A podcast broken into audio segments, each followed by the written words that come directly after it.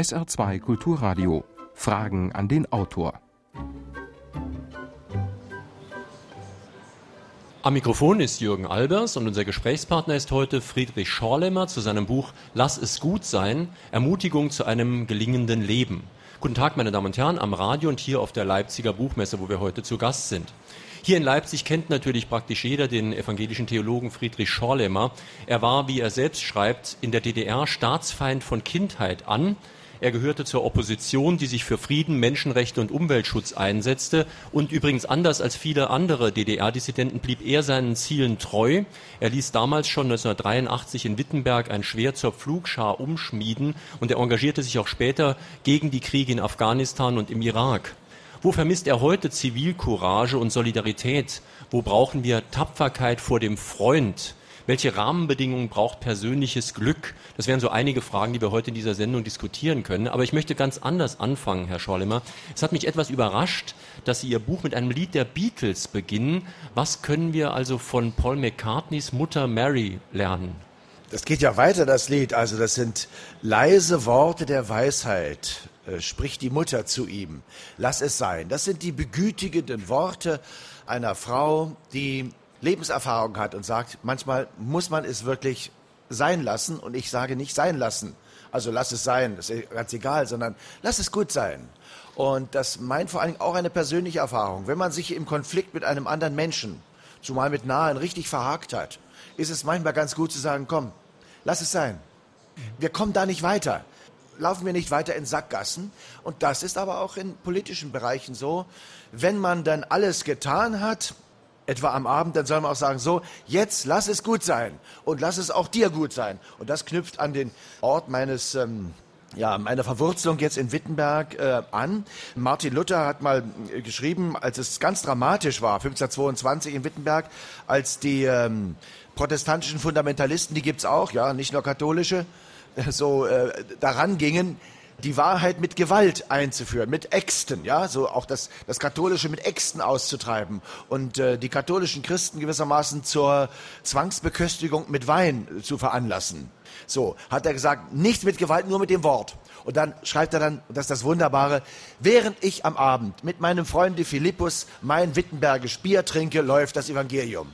Also diese Gelassenheit zu haben, jetzt trinken wir unser Bier, was wir getan haben, haben wir getan, jetzt lass es mal sein. Und ich habe Freunde, die sind so engagiert, dass ich auch beim schönen Wein mit denen nur über die Weltprobleme reden kann. Das mhm. möchte ich nicht. Ich möchte beim Wein über den Wein reden mhm. und nicht über die Weltprobleme. Aber am nächsten Tag wirklich auch wieder über die Weltprobleme. Es gibt Leute, die sprechen nur über den Wein und gegen die bin ich auch.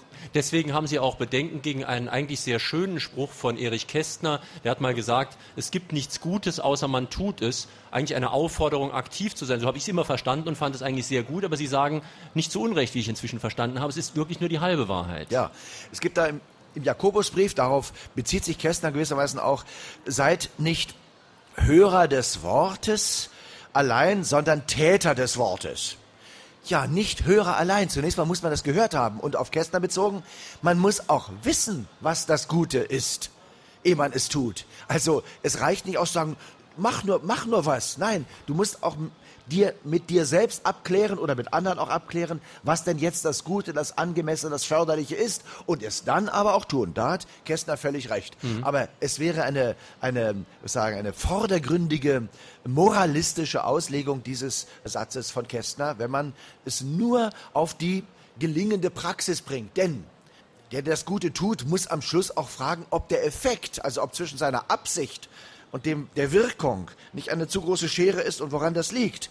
Also das Tun selber ist wichtig, aber es bleibt auch letztlich auch was Ambivalentes drin. Auch das muss man sehen. Sonst äh, wird, was sagen, Moral nur zur Keule der Gutmenschen gegen die böse Welt. Und äh, das ist jedenfalls nicht christlich. Denn der, der das Gute versucht, muss sich auch immer wieder sagen, ehrlich eingestehen, wie viel von dem auch durch sein eigenes Versagen nicht in Wirklichkeit gekommen war.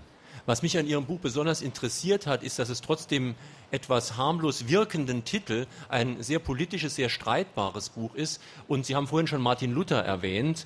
Ist kein Wunder, dass Sie sich mit Luther wesentlich besser auskennen als ich. Also ich wusste nicht, dass der sich auch so konkret gegen die Habgier und Habsucht der Kaufleute gewendet hat und eigentlich auch ökonomisch sehr kritisch gedacht hat. Mhm. Er hat sogar zugespitzt, also 1524 schon geschrieben, die ganze Welt, also er meinte damals noch nicht die globalisierte, sondern die, die er erlebte, die ist in der Habsucht ersoffen wie in einer Sintflut.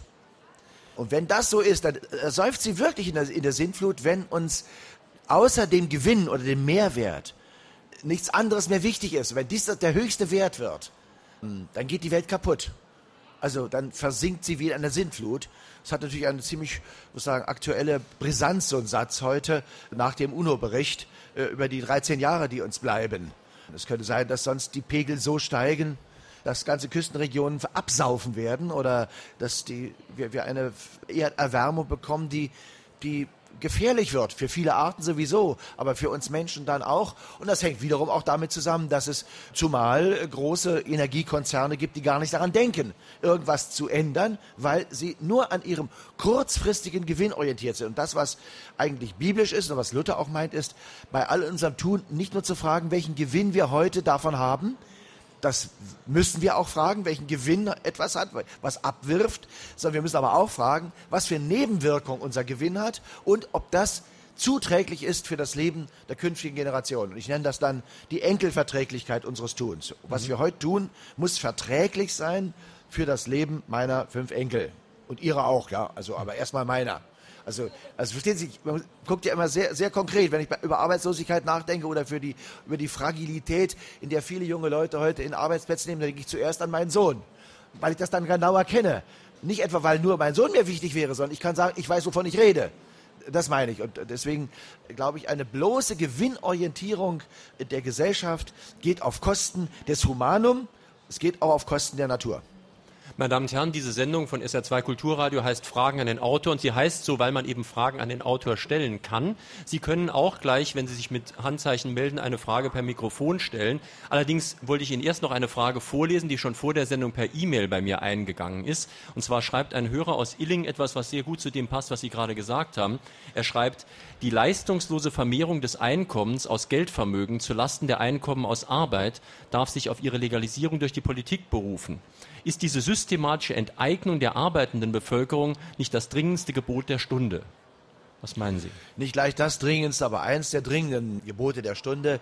Es ist doch furchtbar, dass Leute, die einmal ein Glück hatten oder gut was geerbt haben oder gerade einen Job gefunden haben, wo sie gut verdient haben, ja, dann nichts mehr machen brauchen, als das Geld nur gut anlegen. Also nur noch gucken, wie wird das, wie arbeitet das Geld und in derselben Zeit, wo nur Geld arbeitet, haben Leute keine Arbeit mehr. Oder das, das Wort Entlassungsproduktivität ist das Unwort des Jahres äh, 2006 gewesen. Entlassungsproduktivität. Das heißt, dass Leute gewinnen, wenn Leute entlassen werden. Also Leute ins Nichts geschickt werden. Davon haben andere einen Gewinn. Insofern finde ich auch, also diesen Glauben, wir würden etwa unsere Alterssicherung durch Aktien schaffen können, führt dazu, dass Sie, die Sie Aktien haben für Ihre Alterssicherung, nur daran ein Interesse haben, dass Ihre Aktie Gewinn hat, Ihre, Ihre Anlage Gewinn hat. Und Sie fragen dann nicht mehr, was mit den Leuten passiert, die entlassen werden, damit ihre Aktie im Wert steigt. Ja? So wobei Sie eben, Telekom und so weiter. Wobei Sie ja? eben ja gesagt haben, dass Geld arbeitet. Genau das ist natürlich das, was uns gerne eingeredet wird. Das stimmt ja gar nicht. Nein. Geld arbeitet ja nicht, sondern mit dem Geld bringt man andere Leute dazu zu arbeiten und die müssen möglichst so viel arbeiten, dass genügend Gewinn überbleibt, von dem man dann wieder ihnen was auszahlen kann. Ja, und vor allem man, äh, über die Kredite lebt man ja von, von einerseits über äh, Kredite werden Investitionen möglich und andererseits kommen Leute über Kredite ins, in Verschuldung. Es gibt in, in der Bibel ja ein in der Wirkungsgeschichte schreckliches Wort. Das hat äh, Bertolt Brecht zu einem ganzen Roman, zu einem Groschenroman gemacht. Das nennt man das Matthäus-Prinzip. Es gibt ein Gleichnis im Neuen Testament, wo der gescholten wird, der aus dem, was er hatte, nichts gemacht hat, nicht einen Mehrwert gemacht hat. Und da heißt es dann am Schluss, das ist übrigens eine spätere Zuwendung zu diesem Gleichnis von den anvertrauten Funden, dass wer da hat, dem wird noch gegeben werden. Und wer da nichts hat, dem wird auch noch das genommen werden, was er hat. Das nennt man dann das Matthäus-Prinzip. Das heißt, die Gewinner gewinnen und die Verlierer verlieren. Also, die Gewinner gewinnen immer mehr und Verlierer verlieren immer mehr. Und das humane Gebot muss in einer demokratischen, sozialstaatlichen Gesellschaft sein, dass wir dieses Prinzip durchbrechen. Wie passt denn ähm, eigentlich dieser Matthäus zu dem Luther, den Sie vorhin zitiert haben? Überhaupt nicht. Weil die Auslegung dieses Gleichnisses, da kriegen also Leute unterschiedlich viel äh, an Kapital, würden wir heute sagen, ja. Und der, die einen machen was, das vermehrt sich und die können dem, dem Leihgeber sagen, guck mal, das haben wir gemacht. Und der, der ganz wenig hatte, hatte aus Angst, dass der, der ihm das geliehen hat, äh, ihm einen Vorwurf machen könnte, wenn er das verspielt hat, vergräbt er das. Gemeint, da muss er immer nach einem sogenannten Tertium Kooperationes fragen. Wo ist der Vergleichspunkt? Der Vergleichspunkt ist folgender. Jeder und jede soll mit den Gaben, die wir jeweils haben, das Seinige und Ihrige tun und uns nicht also äh, sagen in Inaktivität zurückziehen, sondern es wagen und wir mit größerer oder kleinerer Begabung etwas tun. Das meint das Gleichnis. Und das ist leider an dieses Gleichnis später etwas angefügt worden, was eher ein Erfahrungssatz ist. Also ich muss den Satz auch kritisch lesen. Wer da hat, dem wird gegeben werden. Wer da nichts hat, dem wird auch noch das genommen werden, was er hat. Das ist dann zu gewissermaßen der Leitsatz eines inzwischen global agierenden Kapitalismus geworden. Und der geht zu Lasten von Menschen. Und ich kann nur sagen, alle die Gleichnisse Jesu sind eigentlich Gleichnisse, die sich äh, sagen, an die Armen, Verlorenen, die Kranken, die Ausgeschlossenen richtet. Und insofern wäre ist ganz falsch, dieses Gleichnis nun gewissermaßen dieser Gleichnis eine religiöse Weihe für sagen wir, Hans-Olaf Henkel, der Erfolg, äh, Erfolg ist in dir zu nehmen. Möchte jemand hier in Leipzig auf der Buchmesse eine Frage an den Autor stellen? Im Moment noch nicht. Kein, oh doch, Sie haben sich gemeldet, bitte. Ja, äh, ich bin auch der Meinung, man muss etwas Gutes tun und nicht nur davon sprechen. Aber ich sehe das mehr im Rahmen so meiner Umwelt. Aber das alleine, das ändert doch die Gesamtstruktur des jetzigen Kapitalismus gar nichts. Ich stehe also da und höre und höre und sehe im Fernsehen, dass es immer mehr bergab geht und die Macht, das Finanzkapital und aber auch unsere Abgeordneten, die sehe ich gar nicht, dass die etwas erreichen möchten, was zum Guten, zum Nutzen für die Gesamtheit ist. Mhm. Und wenn Sie sagen, wer arm ist, dem wird noch genommen, also da brauche ich, glaube ich, ja nichts hinzufügen. Mhm. Es ist nicht nur, dass ihm was genommen wird, sondern es ist ein Skandal, wie er auch als Person gedemütigt wird damit. Mhm. Also ich bin im ja. Moment ein bisschen ratlos, was eigentlich um mich herum passiert. Vielen Dank für Ihre Frage. Es passt übrigens gut zu einer Frage, die auch per Mail schon aus Losheim vor der Sendung gekommen ist. Da hat auch ein Hörer gefragt, ob es sich denn überhaupt noch lohnt, was zu tun, in der Politik aktiv zu werden, sich zu engagieren und so weiter. Ja kann dazu nur zwei Dinge sagen. Wenn ich von vornherein frage, ob es sich lohnt und ob ich was erreiche, dann tue ich gar nichts mehr. Weil manches ist so aussichtslos. Und auf uns beide kommt es nicht an. Auf uns haben sie gerade noch gewartet. Ja, sagt man manchmal, sagt, also lass es sein. Ja, ich, ich, ich mische mich da nicht ein. Zu viele Leute haben eine Art Vorausresignation. Die wissen schon, dass sie nichts bewirken können, also tun sie nicht einmal das eigene. Und wir können wir beide können nur das eigene tun, in unserem ganz kleinen Bereich und andere ermutigen auch was zu tun. Ich kann nur sagen, wir können die ganze Welt nicht ändern, aber was wir tun können, ist das eigene. Das Zweite, dass wir anderen in den Ohren liegen, die verantwortlich sind. Machen Sie mal nicht so wenn ich erlebe, wenn wir, wenn die Politiker sich dem Volk stellen, kommt das Volk nicht. Es sei denn, es geht um eine sehr konkrete Frage, die nur die Umgehungsstraße, die an Ihrem Haus vorbeiführt, Thema ist. Aber nicht die Frage, was sagen, der Verkehrspolitik in unserer Stadt. Also es liegt auch daran, dass zu wenige Menschen, zu wenige, in der demokratischen Gesellschaft sich in die eigenen Angelegenheiten einmischen. Aber das, was Sie ja mitmeinen, ist Folgendes. Die ökonomischen Gesetzmäßigkeiten, die als Zwangsläufigkeiten uns verkauft werden, haben inzwischen die Herrschaft übernommen. Und was zurückgewonnen werden muss, ist der Primat von Politik über Ökonomie. Nicht um sie wieder zu gängeln, äh, sondern um sie zu humanisieren. Oder um es, äh, wie es äh, Heiner Geisel auch sehr schön gesagt hat, oder war es Norbert Blüm, es gibt ja auch, muss sagen, älter gewordene Männer unterschiedlicher politischer Herkunft, die dann also wirklich eine kämpferische Altersweisheit haben. Die beiden gehören dazu. Also einfach ein Jesuswort zu nehmen, da geht es um den Sabbat, dass der, der Sabbat um des Menschen willen gemacht worden ist und nicht der Mensch um des Sabbats willen. Also das ist nicht ein, und das, das hat er umgeprägt in einen Satz, der Mensch ist nicht um des Marktes willen da, indem er ein Faktor ist, sondern der Markt ist um des Menschen willen da, dass das uns dient, dass ein Mehrwert erwirtschaftet wird, der von denen, denen es besser geht, etwas abgegeben werden kann an die, die Hilfe brauchen. Wobei ich immer noch der Meinung bin, wir brauchen, so, so wie wir sind, wir brauchen einen Leistungsanreiz. Also rein altruistisch sind die Menschen nicht, also außer uns beiden vielleicht, ja. Aber äh, also ich sagen, den muss man, den, diesen Leistungsanreiz muss man haben. Aber eine Gesellschaft, in der die einen beanspruchen, wie zum Beispiel, ich habe darüber über Schamlosigkeit. Wir haben eine solche Schamlosigkeit in dieser Gesellschaft. Wie heißt der Mann? Esser heißt er auch noch, ja. Fresser müsste er heißen. Ja, wie schamlos für eine feindliche Übernahme. Der kriegt sowieso noch eine, eine Abfindung. Über die redet gar keiner. Noch extra mal so 30 Millionen abzufassen und dann noch einen Prozess darüber anzustrengen dass die Berichterstattung darüber für ihn also ehrenrührig war. So. Das vermittele mal jemand, der mit 52 keine Chance mehr hat, in den Arbeitsprozess zurückzukommen, was da für Disparitäten in unserer Welt sind. Ne? Und das dürfen wir nicht hinnehmen, weil das auch unsere Gesellschaft auseinanderbringt, auseinanderdriften lässt. Ich habe ein ganzes Kapitel über das Lernziel Solidarität äh, geschrieben. Das heißt doch aber auch, dass wir, solange wir leben, nicht aufgeben dürfen. Solange wir leben, nicht aufgeben dürfen. Und wissen wir was, wenn wir das tun, haben wir schon aufgegeben, bevor wir weg sind. Also so, ich denke, das, das muss ein, ein Prinzip bleiben und zwar unabhängig davon, zunächst mal unabhängig davon, ob ich das, was ich wollte, erreiche.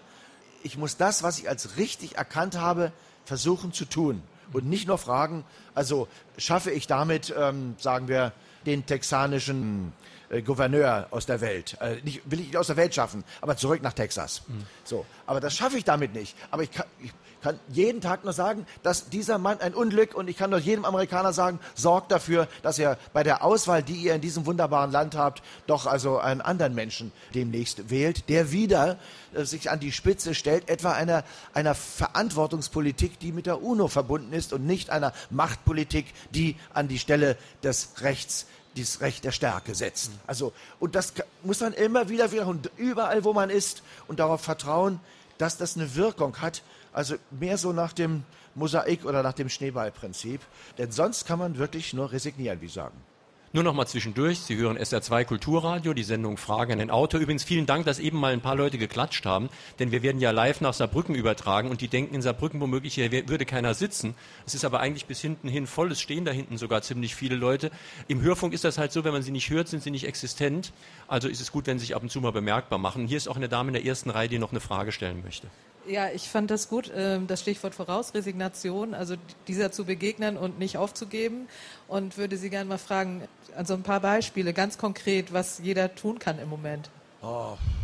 Ich habe die Apotheke jetzt nicht geöffnet, es ist Sonntag. Äh, dann lassen Sie mich Ihnen auf die Sprünge helfen, weil Sie gerade einen bestimmten Präsidenten auch angesprochen haben.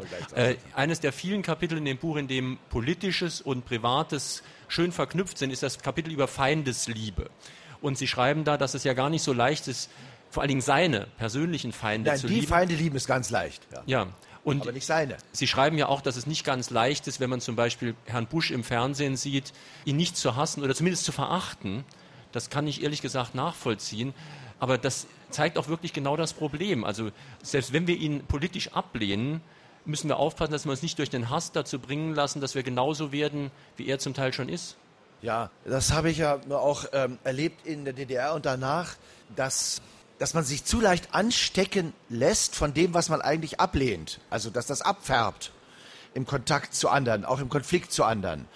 Das können Sie ja sagen, schon bei Kindern äh, verfolgen. Also wenn die sich mal so richtig streiten, bis das Blut fließt, können sie nicht mehr feststellen, wer dann angefangen hatte, weil wir uns ganz leicht auf das Gesetz unseres Gegners einlassen.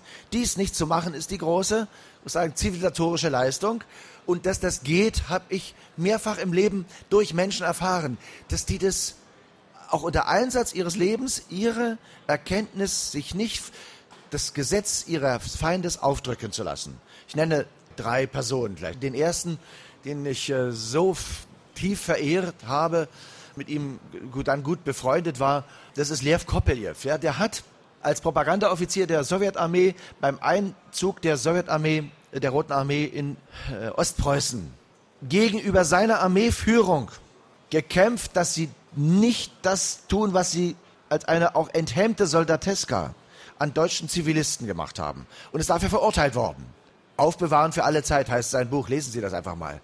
Und äh, der ist dann später auch äh, aus der Sowjetunion dann äh, rausgetrieben worden, hat sich sein Leben lang für Leute eingesetzt, äh, die äh, in den äh, Gulags äh, gewesen sind, aber ist nirgendwann ein richtiger Antikommunist geworden. Verstehen Sie das so? Sondern einer, der versucht hat, so Versöhnung zu leben. Und so hat es auf einer politischen Ebene sehr wirksam. Nelson Mandela, der hat 27 Jahre Steine geklopft und ist zurückgekommen und hat das Land versöhnt, weil er sich nicht von dem Gesetz des Hasses und wenn man so Veto-Bilder sieht, ja, dann hätte man ja sagen können, so, jetzt können wir aber mal zurückschlagen auf die Buren. Das nicht getan. Und die dritte Person, an der ich das erlebt habe, das war Václav Havel. der über, auch sehr reflektiert hat, was der Hass mit uns tut. Und ich denke, dass wir uns vom Hass nicht anstecken lassen, denn der zerstört meistens nicht unseren Gegner, sondern erst uns selbst. Und dann, weil er rasend wird, der Hassende wird ja rasend, dann auch den Gegner.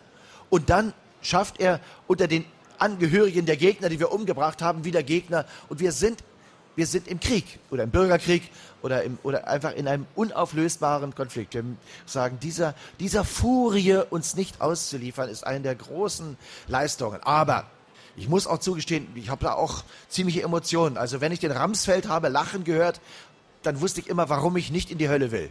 Ich sagen, mir, mir, vorzustellen, was der angerichtet hat und mit welchen Sprüchen der das auch noch gerechtfertigt hat und wie wenig Selbstkritik sie jetzt haben angesichts des Desasters im Irak und dann immer noch da ich ja ein Theologe bin und, und Pfarrer bin und Christ bin und so und jede, äh, jede Sitzung äh, eröffne mit einem Gebet, da wird mir auch ganz anders weil sie für das, was sie tun, auch noch einen, einen göttlichen Rat brauchen, genauso wie auf der Gegenseite die anderen, die mit, mit äh, furchtbare Selbstmordattentaten das auch, auch noch göttlich rechtfertigen. Also ich glaube, einer, der, der Christ ist, muss gleichzeitig religionskritisch bleiben gegenüber dem, was mit äh, der Religion angerichtet wird. Aber ich habe vorhin etwas flapsig geantwortet. Aber ich will dir nur sagen, ich kann Ihnen jetzt nicht insgesamt die Hilfen geben, aber ich kann Ihnen nur sagen, hier steht alles drin. So. Ja, übrigens ein wunderbares Buch aus dem Aufbauverlag, Preis 16,90 Euro. Und nein, was, ich sage ich sag Ihnen nur eins, nicht nur Ihnen, sondern insgesamt. Ich glaube, dass jeder von uns ein Recht auf Privatheit hat und auch auf sein privates Glück, auch auf den Rückzug. Und die demokratische Gesellschaft glücklicherweise eine Gesellschaft, wo dieses Recht auf Privatheit auch erhalten wird gegenüber einer totalitären Gesellschaft, wo dieses Recht durchbrochen wird. Ich muss auch nicht immer vergesellschaftet sein, wie in unserer Deutschen Demokratischen Republik waren doch alle, also 95 Prozent, ja, mindestens irgendwo drin. Also ich war auch irgendwo drin, ich war im Konsum. Und, und solange ich noch die Fähigkeit hatte, Fische sterben zu sehen, da war ich auch noch Angler aber sonst waren wir doch alle vergesellschaftet. Und jetzt, wo wir das nicht mehr müssen, ziehen sich zu viele Leute nur auf das Private zurück. Und meine Meinung ist, jeder Einzelne, gleich welchen Lebensalters, welchen Berufes oder so, sollte sich fragen, ob er nicht eine Initiative, eine gesellschaftliche, die über das ganz Private hinausgeht. Also ich finde nicht, als Bauunternehmer im Bauausschuss mitzuarbeiten, würde ich nicht dazu zählen ja, sondern eine, die, die sich auf, auf etwas anderes richtet. Das kann eine Gewerkschaft sein, das kann eine Alteninitiative sein, eine Jugendinitiative, kann eine Stadtinitiative sein und ich sage Ihnen, es kann sogar in einer Partei sein. Und das ist, ist mühsam, aber es ist nötig, dass wir die demokratische Gesellschaft nicht links oder rechts liegen lassen. Übrigens, wenn wir sie links liegen lassen, ja, wird es bald rechts ausschlagen. Äh, dazu passt ganz gut, was Sie gerade sagen. Dankeschön. Dazu passt ganz gut eine Frage, die vor der Sendung schon per Brief eingegangen ist aus Urexweiler. Und zwar hat die Hörerin gelesen, dass sie eher für den 9. Oktober als Nationalfeiertag gewesen wären. Und das wird in Ihrem Buch übrigens auch ausführlich begründet. Könnten Sie das vielleicht nochmal darstellen? Ja, wenn ich 9. Oktober vor Westgermanen sage, dann denken die immer, ich hätte mich versprochen. Ich meine wirklich den 9. Oktober. Am 9. November wurde übrigens auch durch Mithilfe eines Grenzoffiziers, ein sehr schönes Buch, darüber erschien an der Bornholmer Straße, äh, friedlich die Mauer durchbrochen. Von den Menschen, die also eine Nebenbemerkung von Schabowski, also dem größten Wendehals der deutschen Geschichte, ja, sind die da hingegangen. Und der 9. November wäre aber nicht dazu wäre es nicht gekommen, wenn es sich den 9. Oktober in Leipzig gegeben hätte. Nämlich ein Tag, an dem sich 70.000 Menschen entschlossen haben, friedlich auf die Straße zu gehen und für das große D der Demokratie zu demonstrieren und wissend, dass sie vielleicht nicht mehr nach Hause kommen. Und wir wissen auch inzwischen, die Krankenhäuser mit den Blutkonserven waren vorbereitet, sogar das Stadion war vorbereitet. Als aber 70.000 kamen, merkten auch die Sicherheitsorgane, das ist das Volk. Und ich kann es nicht genug wiederholen. Egon Krenz wurde gerade 70.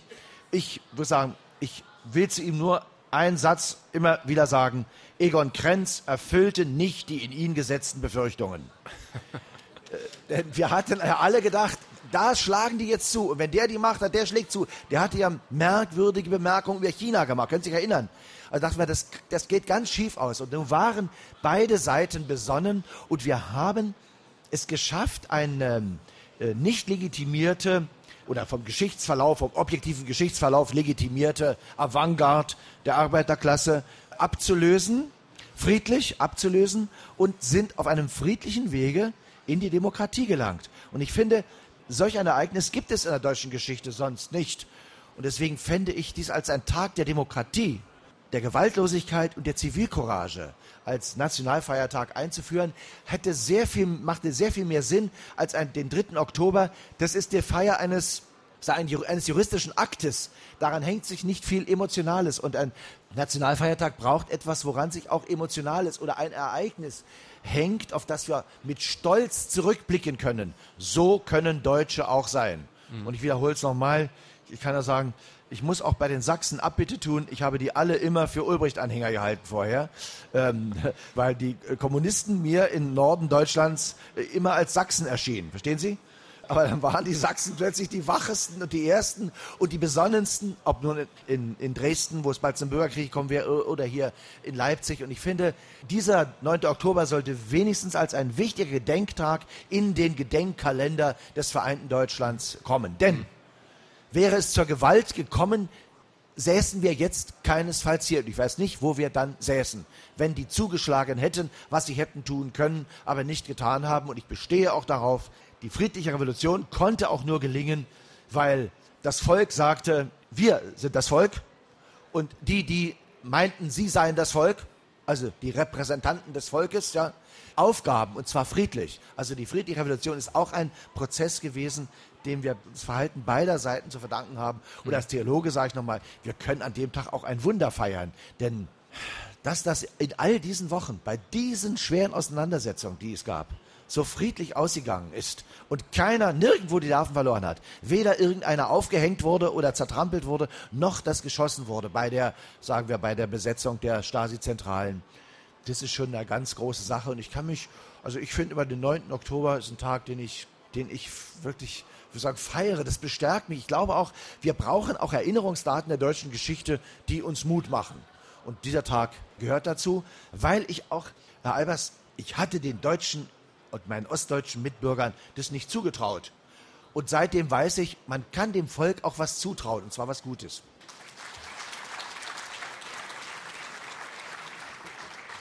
Wenn wir schon bei nationalen Symbolen sind, äh, Sie haben da auch einen ganz interessanten Vorschlag, was die Nationalhymne betrifft. Ich meine, ich finde die jetzt bestehende musikalisch sehr schön, textlich ist es wirklich arg 19. Jahrhundert, ist schwer zu vermitteln, was damit gemeint war, denn es war ja was sehr Positives damit gemeint, nur versteht man das heute mit diesen Wörtern nicht mehr.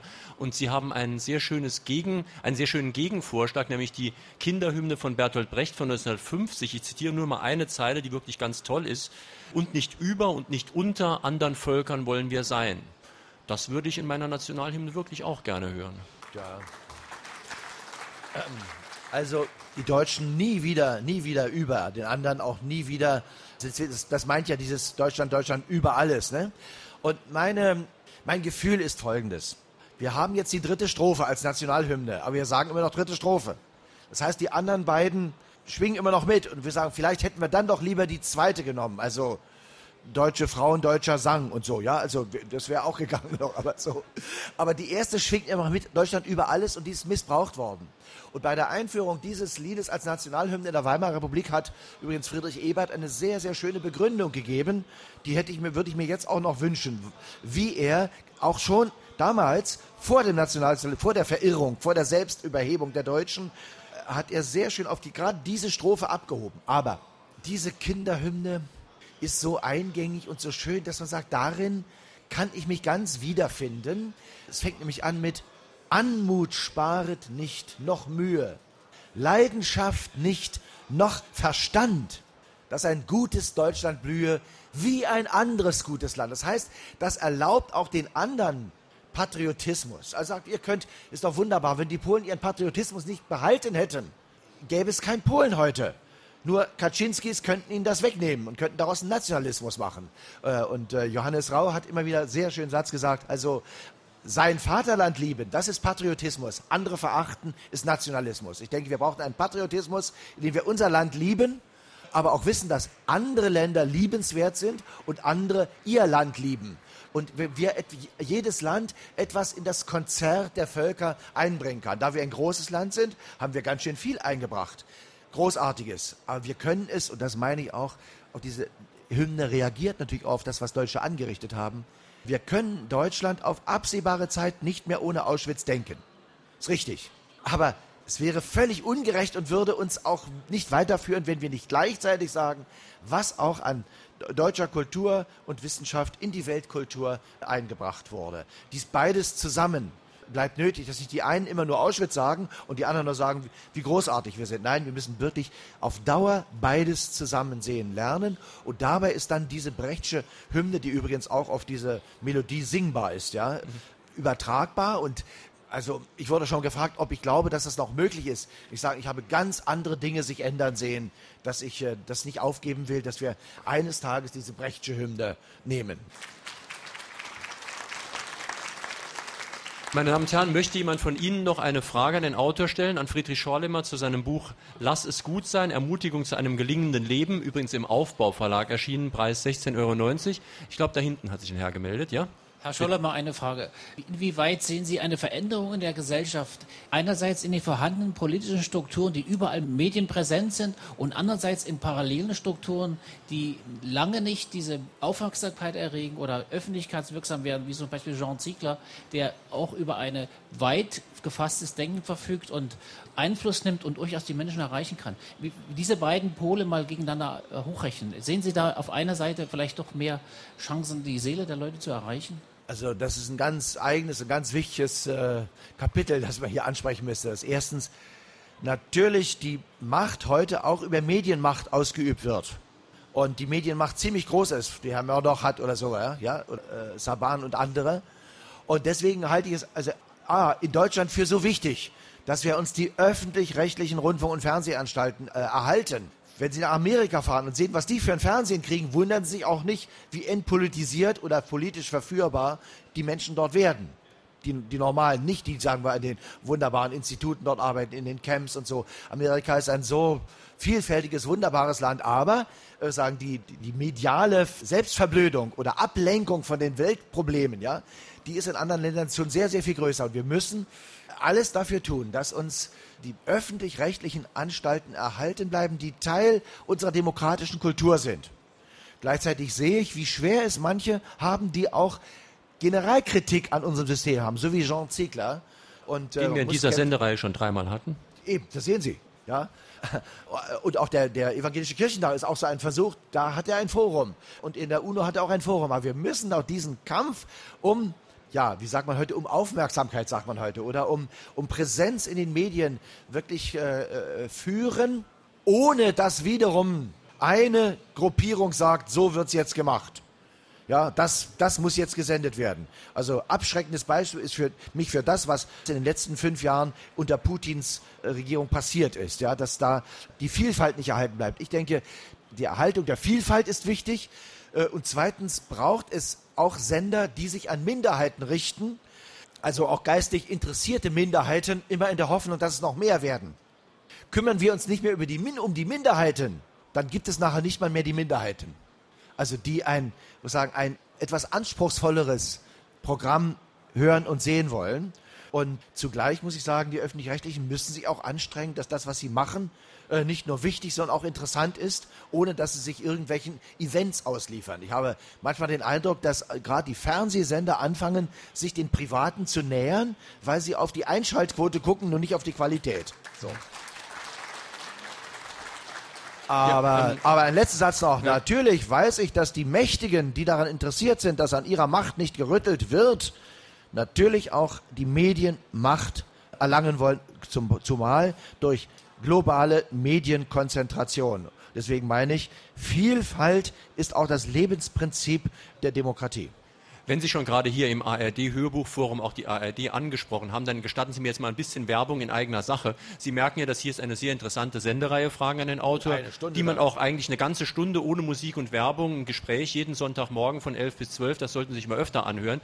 Sie können sich da hinten an unserem Infostand mal informieren, wie man uns empfangen kann. Das geht nämlich inzwischen auch über Digitalradio, Internet und so weiter. Und was zumindest die Leute in Leipzig vielleicht noch nicht wissen, man kann uns auch aus dem Internet runterladen. Also auch dieses Gespräch, was ich jetzt gerade mit Herrn Schorlemer führe, können Sie sich nächste Woche im Internet, wie man heute sagt, podcasten. Also Sie können sich das herunterladen, kopieren, an auswendig Freunde lernen, weitergeben, auswendig lernen. auswendig lernen, alles möglich. Dazu möchte ich Sie doch sehr ermutigen. So, jetzt möchte ich mal, weil wir in Leipzig sind, noch eine Sache ansprechen, nämlich die Montagsdemonstrationen. Die gab es ja mal, dann gab es sie eine Zeit lang nicht mehr, dann gab es sie wieder, dann waren sie aber plötzlich gar nicht mehr sehr beliebt. sollte, könnte, müsste es vielleicht auch jetzt noch manchmal Montagsdemonstrationen geben? Ja, die hat es ja gegeben, vor allen Dingen, weil ein Pfarrer an der Nikolaikirche nicht davon abgelassen hat, also Christian Führer davon abgelassen hat, über die Probleme, die wir jetzt haben, zu reden, statt nur immer zu erinnern an Probleme, die wir hatten und wie heldenhaft wir sie besiegt haben, ja, die, also, oder, oder beseitigt haben, sondern jetzt zu fragen, es sind Demonstrationen haben stattgefunden gegen den Irakkrieg, mehrere. Es haben Demonstrationen im Blick auf Hartz IV und auf Arbeitslosigkeit stattgefunden. Was ich sehr bedauere, ist, dass das häufig von Menschen, die auch betroffen sind, nicht genügend wahrgenommen wird. Denn in dieser Gesellschaft zählt an so einem Punkt nicht nur Qualität, sondern auch Masse. Also wenn da, sagen wir, 3000 Leute kommen, dann muss man das nicht hören. Kämen da 40.000 oder 400.000, wäre das schon völlig was anderes. Und auch manche die, der Verlierer in unserer Gesellschaft sind schon so, dass sie sich völlig verloren gegeben haben und es gar nicht mehr mitmachen. Wir können da sagen, Leute, die, denen es noch ganz gut geht, müssen sich für die einsetzen, denen es schon schlecht geht. Aber die, denen es schon schlecht geht, müssen aufmerksam machen darauf, auch öffentlich, dass es ihnen schlecht geht. Also das ist Solidarität, sagen wir, der Stärkeren mit den Schwächeren und der Schwächeren mit den Schwächeren. Also es muss diese Vermittlung äh, geben und ich muss schon sagen, manchmal werden Leute erst wach, wenn das Problem schon zu groß geworden ist. Ein polnischer Aphoristik hat mal gesagt, wir müssen uns mit den ganz großen Problemen beschäftigen, solange sie noch ganz klein sind. Ich finde das ein sehr schönes Wort. Ich meine, hätten wir uns mit den Problemen etwa der Klimaveränderung, das, was wir mit dem Klima durch unsere Produktionsweise, durch unsere Art, mit Energie umzugehen, vorher befasst, äh, wäre es nicht zu dieser drohenden Zahl 13 gekommen. Also 13 Jahre haben wir noch äh, Zeit, es zu verändern. Oder wenn wir auf Jean Ziegler und andere gehört hätten, oder Leute, die wie Ulrich von Weizsäcker und andere, die gesagt haben, wir müssen einen völlig anderen Umgang mit Energie schaffen. Wenn etwa die Chinesen auf die Welt drängen und denselben Zivilisationsweg wie den unseren einschlagen, hält das der Globus nicht aus. Das können Sie schon vor 20 Jahren lesen. Ja, und jetzt äh, drängt China als eine Konkurrenzmacht für die Vereinigten Staaten auf den Weltmarkt und, und macht all das nach, was wir auch ökologisch schon für katastrophal halten. Die Sandstürme sind inzwischen auch in äh, Peking angekommen und so. Also insofern muss ein Handel auch immer sich beziehen auf Probleme, die wir schon haben, aber auch auf Prävention. Also mhm. zu, zu gucken, was wird, wenn es jetzt nicht schon anders wird. Das kann man aber nur das macht man nur, man macht nur mit, wenn man die Hoffnung nicht verliert, dass sich noch etwas ändern kann. Und äh, ich finde, manchmal muss die Zeit zu Ende sein, in der man nachdenkt, wo man anfangen muss zu handeln. Also es hat ja, ich muss hier gefunden stelle sagen, bei äh, Schiller in Wallenstein, habe ich hier in Leipzig gesehen, äh, gibt es einen sehr schönen Dialog zwischen Wallenstein und Seni, dem Sterngucker, die immer gucken, wann können wir jetzt handeln? Ist, wissen wir jetzt wirklich genug? Da sagt Wallenstein zu äh, Seni, der, der, der kannten meinen Buchtitel schon. Lass es gut sein, Seni, sagt Wallenstein zu dem Sterngucker. Komm herab, der Tag bricht an. Komm, wir wissen genug. Die Zeit des Nachdenkens und Grübelns ist vorbei. Jetzt muss gehandelt werden, ehe die Glücksgestalt wieder entflieht. Also dann auch handeln und das mit Zuversicht. Und da kann man manchmal lernen von Leuten, die in viel schlimmeren Situationen die Hoffnung nicht aufgegeben haben. Mir hat in einer schwierigen Lebenssituation meine jüngste Schwester ein Gedicht von Wolfgang Borchardt mal mit Hand abgeschrieben. Das, das nehme ich immer mit, wenn ich irgendwo unterwegs bin. Nehme ich immer mit. Das heißt, was morgen ist, auch wenn es Sorge ist, ich sage ja. Und wenn man weiß, was für ein Geschick der vor 60 Jahren gestorbene Wolfgang Borchardt hatte, kann man sagen, gut, wenn der Ja sagt, wie viel mehr kann ich erst Ja sagen? Ich bin ja gespannt, ob die Leute am Radio auch hören, was wir hier für eine wunderbare Atmosphäre haben. Also man hat das ja nicht alle Tage, dass man Schiller zitiert bekommt und im Hintergrund läuft gerade Heavy Metal oder was Vergleichbares. Das ist schon eine interessante Lesung mit Musikuntermalung, die wir hier machen. Also das hat schon was. Ich möchte Sie mal was fragen, also Sie hier im Publikum.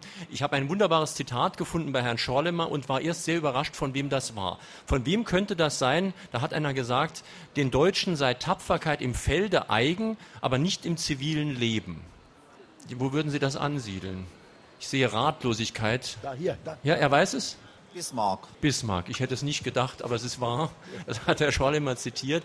Ein anderes schönes ähm, Beispiel von Ihnen ist, dass Sie den... Ja, da, ein Satz schnell dazu. Gerne. Wissen Sie, aber wir Deutschen haben ja gelernt, also ich meine, wir sind ja manchmal auch so schlecht nicht. Also, dass wir in Afghanistan einen anderen Weg gehen wollten, wobei ich finde, wir sollten überhaupt nicht sein, aber gut. Aber wenn wir schon da sind, einen anderen Weg, einen zivilen Weg, den Menschen helfen, ihr Land au aufzubauen, sollten wir uns nicht wieder auf militärische Tapferkeit von den Amerikanern drängen lassen, zumal nicht in einer Situation, wo das schief geht. Also unsere Tornados haben da nichts zu suchen. Und die Amerikaner sagen, komm, wir haben genug mit militärischen Lösungen solcher Konflikte. So, das sagen aber nicht den Amerikanern als den Bösen, sondern den Amerikanern als den Partnern zu sagen. Das erfordert aber wieder, und da bin ich bei einem anderen schönen Ausdruck, den ich in Ihrem Buch gefunden habe, Tapferkeit vor dem Freund, denn zumindest politisch sind die Amerikaner ja doch unsere Freunde. Aber genau diesen Mut, auch tapfer dem Freund gegenüber zu sein, den haben ja auch wenige Leute. Ja, ich, ich finde zum Beispiel, dass Gerhard Schröder damals völlig richtig gehandelt hat, als er die Tapferkeit hatte und sich zu sagen, wir, wir haben Solidarität mit dem amerikanischen Volk, aber auf Abenteuer lassen wir uns nicht ein. Machen keine Abenteuer mit. Und es war nicht nur ein Abenteuer, es war ein schreckliches Desaster, was durch diesen Weg ausgelöst worden ist, bis dahin, dass man wissen konnte, dass viele der Kriegsgründe Lügen waren. Inzwischen stellt sich heraus, alle Kriegsgründe waren gelogen, außer dass das ein Diktator war und ein Schlimmer. Nur, wenn die Amerikaner sagen, was für die Menschenrechte und gegen Diktatoren tun sollten, könnte ich Ihnen noch 15 andere Staaten nennen, in denen man auch eingreifen könnte. Zumal bei dem größten Verbündeten oder halten Sie Saudi-Arabien für eine Demokratie oder, oder sagen Pakistan für eine. Also das, das stimmte alles nicht. Und da hat er das gewagt, Freundschaft so zu verstehen, dass wir einen falschen Weg, den ein Freund geht, nicht geht. Können Sie sich erinnern, was damals los war? Was damals losging und wie heute Ihnen das noch anhängt? Und zu diesem Zeitpunkt hätte ich mir schon gewünscht, dass die Pastorentochter, als sie dorthin reiste, dem amerikanischen Präsidenten etwas Ähnliches gesagt hätte.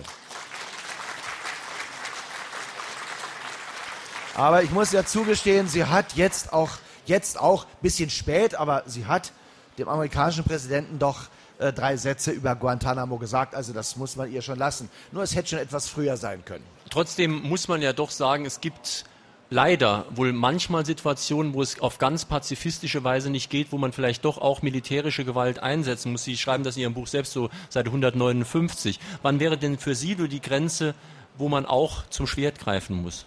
Ich denke, dass die UNO-Charta im Artikel 7 das klar regelt, dass die internationale Gemeinschaft gemeinsam auch militärisch eingreifen kann, um damit etwas zu verhindern, also eine, eine Aggression eines Landes gegen eine andere zu verhindern oder gegen elementare Menschenrechte, die verletzt werden, einzugreifen. Ich frage mich, warum hat die Menschengemeinschaft, also die UNO und auch die Vereinigten Staaten, sind sie nicht eingegriffen, als der Bürgerkrieg in Ruanda war? Da kann ich nur sagen, das ist ganz klar, da, da, da gibt es nicht, nichts unter der Erde. Und das wird dann zynisch, wenn wir nur in den den Ländern auch eingreifen, wo das Problem nicht auf der Erde, sondern unter der Erde liegt. Aber man darüber nicht spricht, dass es um das Öl geht. So. Und beim Iran geht es auch nicht im Wesentlichen um das Schicksal der iranischen Frauen, die verhüllt gehen müssen, sondern es geht auch um Ressourcen geht es. Und da muss man auch dann, dann die Wahrheit sagen, dass das nicht geht. Auf der anderen Seite aber die Zerschlagung des deutschen Faschismus, und zwar bis zur bedingungslosen Kapitulation, war richtig. Aber es war nicht alles gerecht, was in diesem Krieg passiert ist dann. Das ist auch wieder richtig. Aber dieser Krieg war richtig und nötig. Und wir wären wahrscheinlich ohne diese Niederlage, ohne diese Befreiung von unserer Verirrung am 8. Mai, auch darüber habe ich mehreres nochmal geschrieben, wären wir nicht frei geworden. Insofern hat da, sagen die internationale Gemeinschaft, haben die Alliierten etwas getan, was für viele Deutsche auch schreckliche Konsequenzen hatten. Etwa für die, die aus Schlesien oder aus äh, Ostpreußen vertrieben worden sind. Aber es war nach dem, was wir nicht nur geduldet hatten, sondern auch mit aller Kraft anderen Völkern angetan hatten, nötig. Also das sind so die Grenzpunkte. Aber es kann nicht sein, dass eine Macht, die die Macht hat, denkt, sie könne sich über das internationale Recht hinwegsetzen. Wenn das Schule macht, haben wir auf der Welt wieder Chaos. Möchte jemand von Ihnen noch eine Frage an den Autor stellen, an Friedrich Schollemer? Ja, ich sehe nur keine andere Wortmeldung. Nur noch mal eine kleine Anmerkung äh, zu diesen kleinen Dingen, die man tun kann. Äh, wäre eine Ergänzung, wenn man Ihr Buch gelesen hat, äh, dass das Buch einfach die Welt verändern. Da gibt es auch Aktionen im Internet, wo man sich dann eintragen kann. Vielleicht kennen Sie das. Einfach so noch mal als Idee. Ja, so ich sage mir ein ganz, ganz konkretes Beispiel. Ich weiß nicht, wo Sie wohnen, aber ich denke, es gibt an, an, jedem Ort, wir sagen, ungelöste Fragen. Also sagen wir, wenn ein Theater geschlossen werden soll zum Beispiel, kann man sich engagieren. Oder wenn, wenn Schulen, wenn wir noch Großschulen haben und kleinere Schulen in Orten geschlossen werden sollten, kann ich nur sagen, da muss er aber auch was für die Familienpolitik tun. Man muss auch mit seinen Kindern mal reden, ja? Wieso sie sich von dem ganz Natürlichen verabschieden ich finde, es ist eine ganz natürliche Regung, geht inzwischen mehr und mehr kaputt. Ja, also wir, meine Mutter hat es in sehr schwieriger Zeit immer noch geschafft, sieben Kinder zur Welt zu bringen. Das lag sicher auch daran, dass es, ähm, dass man der Natur auch freien Lauf ließ. Ja, sicher. Aber, aber ich kann, kann mich nicht erinnern, dass nicht irgendeins meiner Geschwister willkommen war. Aber was ist das für eine Welt, in der Kinder nicht mehr willkommen sind oder auch junge Leute nicht mehr Kinder willkommen heißen wollen, also was da zu machen. Oder sehr konkret, in Dresden wollen die jetzt da so eine schreckliche Brücke in das Elbtal reinrammeln. Ich bin da da gewesen am letzten Wochenende. Da müsste, das heute Demonstration, da müssen dann Hunderttausende hingehen, damit Herr Milbrat merkt, er kann sich nicht so flapsig darüber äußern, dass er sagt, wir brauchen das Weltkulturerbe nicht, Dresden lebt auch so. Ja? Also ich denke, das können, wir können, sagt er, auf dass den Welterbetitel verzichten. Und ich sage, auf Politiker, die so denken, können wir auch verzichten. Eine Hörerin hat mich schon vor der Sendung brieflich äh, gebeten, wir sollen das Thema Angst ansprechen. Zum Thema Angst haben Sie übrigens ein wunderbares Gedicht in Ihrem Buch zitiert von Erich Fried. Der hat mal gesagt, zweifle nicht an dem, der dir sagt, er hat Angst, aber habe Angst vor dem, der dir sagt, er habe keinen Zweifel. Und dazu passt eben gut die Frage der Hörerin, die meint nämlich, ob sie bestätigen können, was ein Potsdamer Bürger mal gesagt hat in einem Interview, dass nämlich das Einzige, was diese Gesellschaft noch zusammenhält, die Angst ist. Und wie sie es selbst auch mit der Angst halten. Also wenn einer mir treu ist, dann die Angst. Also ich glaube, es gibt, wir müssen ja unterscheiden, ich habe das auch versucht so darzutun, wir haben eine ganz persönliche Angst, Ängste, die wir aus unserer Kindheit noch mitschleppen, Ängste, dass wir versagen, die Angst, dass wir vergehen, die Angst, dass wir allein bleiben, die Angst, dass wir Verlierer werden. So, das sind so ganz, ganz alltägliche Ängste, die wir haben, oder so. Und äh, und die und die andere Angst sind die sozialen Ängste, dass uns keiner braucht, dass wir nicht wissen, wovon wir, äh, von wir leben können. Ich kann nur sagen, die Angst verbindet nicht nur uns in unserer Gesellschaft heute, sondern sie verbindet uns alle. Und ich sage nur mit Fried nochmal, man muss Angst haben vor den Leuten, die behaupten, sie hätten keine. Und häufig sind die, die uns Angst machen, Leute, die vor lauter Angst Angst machen müssen weil sie selber tief von Angst besessen sind. Wenn man auch nur die Großverbrecher der, der Weltgeschichte anguckt, so waren das selbstwertschwache, also tief von von Kränkung und Ängsten besetzte Leute. Also wenn die, kann ich nur oft genug wiederholen, ja, wenn die Wiener sich entschlossen hätten, äh, einen Mann, der zum Künstler nicht taugte, auf die Hochschule zu nehmen, hätte es vielleicht diese Kränkung dieses Menschen, der dann zum Führer wurde und sich auch noch zum Deutschen erklärt hat, und die Österreicher immer noch behaupten, dass sie hätten damit wenig zu tun. Also sagen, man muss man muss auch zu seiner Angst freundlich sein, denke ich. Mhm. Mit seiner Angst umgehen, seine Angst zugeben und seine Angst auch entlassen können. Das kann man nur, wenn man auch in Kommunikation mit anderen tritt, die uns auffangen, die uns zuhören, die uns helfen, also im ganz persönlichen Bereich, ich meine jetzt nicht gleich den Psychiater, sondern einfach nur die Menschen, mit denen, zu denen wir Vertrauen haben können, dass wir uns ihnen gegenüber auch schwach zeigen können. Also eine Gesellschaft, in der wir uns nicht schwach zeigen können, ist auch keine menschliche Gesellschaft. Insofern hat sie einerseits recht, ist das Einzige, was sie zusammenhält, aber wenn die Angst sozusagen dominierend wird, dann lähmt sie. Aber die Angst kann auch ein wichtiger Seismograph sein, unser Handeln zu verändern rechtzeitig. Also ich finde, diese beiden Seiten der Angst müssen wir sehen. Ähm, ich denke, gegen das Lähmende der Angst hilft nicht, sie zu verleugnen, aber auch nicht, ihr einen zu großen Raum zu lassen, der dann dazu führt, dass wir nichts mehr tun. Also ich sage mal, manchmal hilft auch einfach nur ein bisschen Aktivität, Angst loszuwerden. Und übrigens ist Arbeit haben auch ein Versuch, unsere Grundangst loszuwerden. Also äh, Frauen gehen shoppen, wenn sie keine Arbeit mehr haben. Mhm. Ist auch eine Form von äh, Loswerden von Angst. So irgendwie so ich denke, wieder ein natürliches Verhältnis auch zu unseren Grundängsten zu finden, mhm. aber die Ängste, die im sozialen und politischen sind, gemeinsam auch zu anzugehen. Und deshalb meine ich immer noch, auch in einer politischen Partei mitzumachen, ist, ähm, ist nicht von übel. Das ist schwierig. Lassen Sie mich mal gerade noch eine technische Sache sagen. Normalerweise gibt es bei Fragen an den Autor bei dieser Sendung auf SR2 Kulturradio immer auch Anrufe. Das machen wir, wenn wir draußen sind, in einer anderen Stadt natürlich nicht. Deswegen haben heute drei Leute gewonnen, ein Buch, die eine Frage per E-Mail gestellt haben. Das sind heute Christa Friesenkotten aus Urexweiler, Michael Triebs aus Illingen und Walter Dickomey aus Neunkirchen. Die bekommen vom Verlag demnächst das Buch zugeschickt. Alles von ganz tief im Westen, wunderbar. Ja, natürlich, sehr weit, im Südwesten, in der äußersten Ecke. Ja, Sie werden ja noch Stammhörer werden, wenn Sie die Sendung in Zukunft im Internet und so weiter hören. Und dann rufen Sie an und dann gewinnen Sie auch wunderbare Bücher. In diesem Fall das von äh, Friedrich Schorlemer. Herr Schorlemer, noch eine Frage zum Schluss. Sie haben in Ihrem Buch auch ein Kapitel über Ihr liebstes deutsches Wort. Da war erst das Wort du, das hat mich an einen Schlager meiner Kindheit erinnert, aber dann ein Wort, wo ich gar nicht mit gerechnet hätte, das war, glaube ich, Freimut. Ja. Können Sie das mal ein bisschen erläutern? Also erstens finde ich im Deutschen die zusammengesetzten Wörter wunderbar. Im Übrigen finde ich die ganze ähm, Rechtschreibreform auch für eine Katastrophe. Ja, also äh, ich, ich kann meine Gedanken in der neuen Rechtschreibweise auseinander und zusammenschreiben gar nicht ausdrücken. Also, aber das Wort Freimut, äh, weil es Mut braucht, sich die Freiheit zu nehmen. Und äh, es braucht wirklich Mut, frei zu sein, frei zu werden und auch andere frei zu lassen. Und ich finde, es gibt ja, ich hätte gern, wenn ich meine Eltern mich äh, hätten fragen können, wie ich heißen will, nicht Friedrich, dann eigentlich lieber Freimut. Freimut. Meine Damen und Herren, auf SR2 Kulturradio war das in unserer Sendereihe Fragen an den Autor. Heute Morgen Friedrich Schorlemer zu seinem Buch Ermutigung zu einem gelingenden Leben, Obertitel Lass es gut sein, erschienen im Aufbauverlag, Preis 16,90 Euro. Auf SR2 Kulturradio folgt jetzt gleich das Konzert. Am nächsten Sonntag haben wir in dieser Sendung zu Gast Professor Mujib Latif zu seinem Buch Bringen wir das Klima aus dem Takt.